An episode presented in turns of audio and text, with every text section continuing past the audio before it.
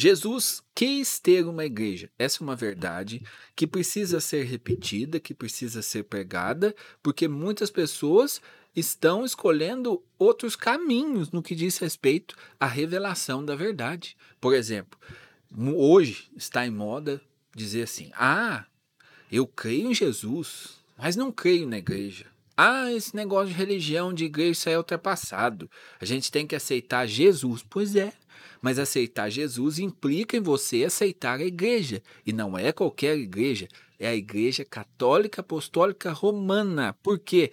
Porque nós, a nossa igreja, é a única igreja que está ligada lá aos doze apóstolos. No evangelho de hoje, por exemplo, nós vemos aqui Jesus andava por cidades e povoado, pregando e anunciando a boa nova do reino de Deus, e os doze iam com eles com ele. Então, aqui está claro, Jesus ele escolhe 12 apóstolos. Aqui já tem uma, um significado muito importante, muito bonito, que é o seguinte: 12 eram as tribos de Judá, da qual Deus construiu aliança com seu povo no Antigo Testamento. Jesus escolhe 12 apóstolos para que sobre esses 12 apóstolos ele construa a nova e eterna aliança. Então esse número 12 é muito significativo. Jesus escolhe 12 apóstolos, instrui esses 12 apóstolos. Os 12 apóstolos andaram na presença de Jesus. Havia certas coisas, por exemplo, certas parábolas que Jesus explicava e contava detalhadamente para os 12 apóstolos. Então, esses apóstolos foram testemunhas, discípulos e testemunhas de Jesus. Eles aprenderam do Mestre, eles viram o Mestre agir. E depois, antes de voltar, o Pai Jesus envia os apóstolos para pregar. E esses apóstolos começam a pregar, a ensinar a boa nova e tudo aquilo que eles viram, que eles ouviram de Jesus. E aqui, meus irmãos, esta é a igreja que nós fazemos parte. Por quê? Os apóstolos começaram a pregar, a criar comunidades e foram deixando nessas comunidades os seus sucessores. Depois, nessas comunidades, vieram os sucessores dos sucessores, e assim a gente pode construir como que uma árvore genealógica até nossos dias de hoje. Por quê?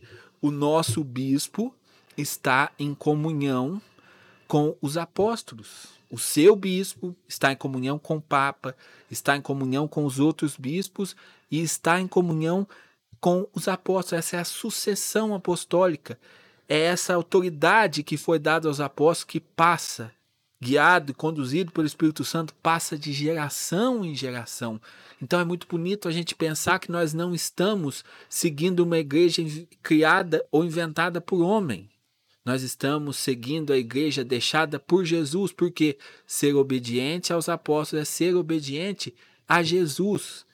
Eu estou lendo a época da revolta protestante. E a gente vê na época da revolta protestante o seguinte: o quanto deve ser difícil você seguir uma doutrina, uma religião, né, um ensinamento de um homem pecador, pura e simplesmente.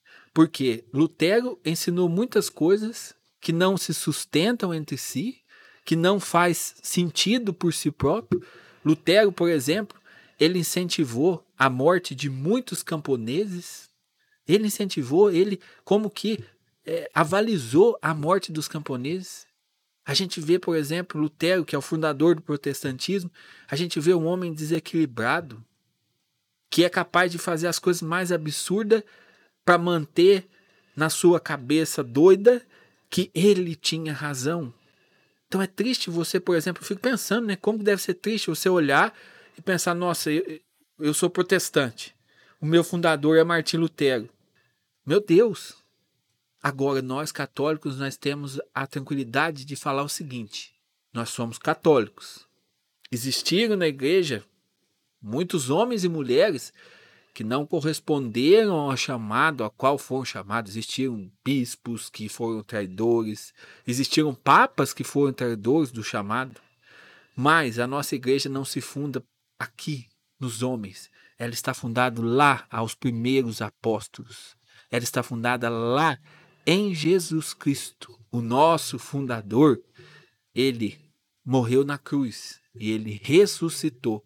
E nós não devemos e não precisamos temer nada porque a doutrina dele é perfeita. Que nós possamos ter gosto, ter alegria de participar da igreja una, santa, católica e apostólica. A igreja deixada, desejada e enviada por Jesus. Tenhamos gosto de ser católicos. Em nome do Pai, do Filho e do Espírito Santo. Amém.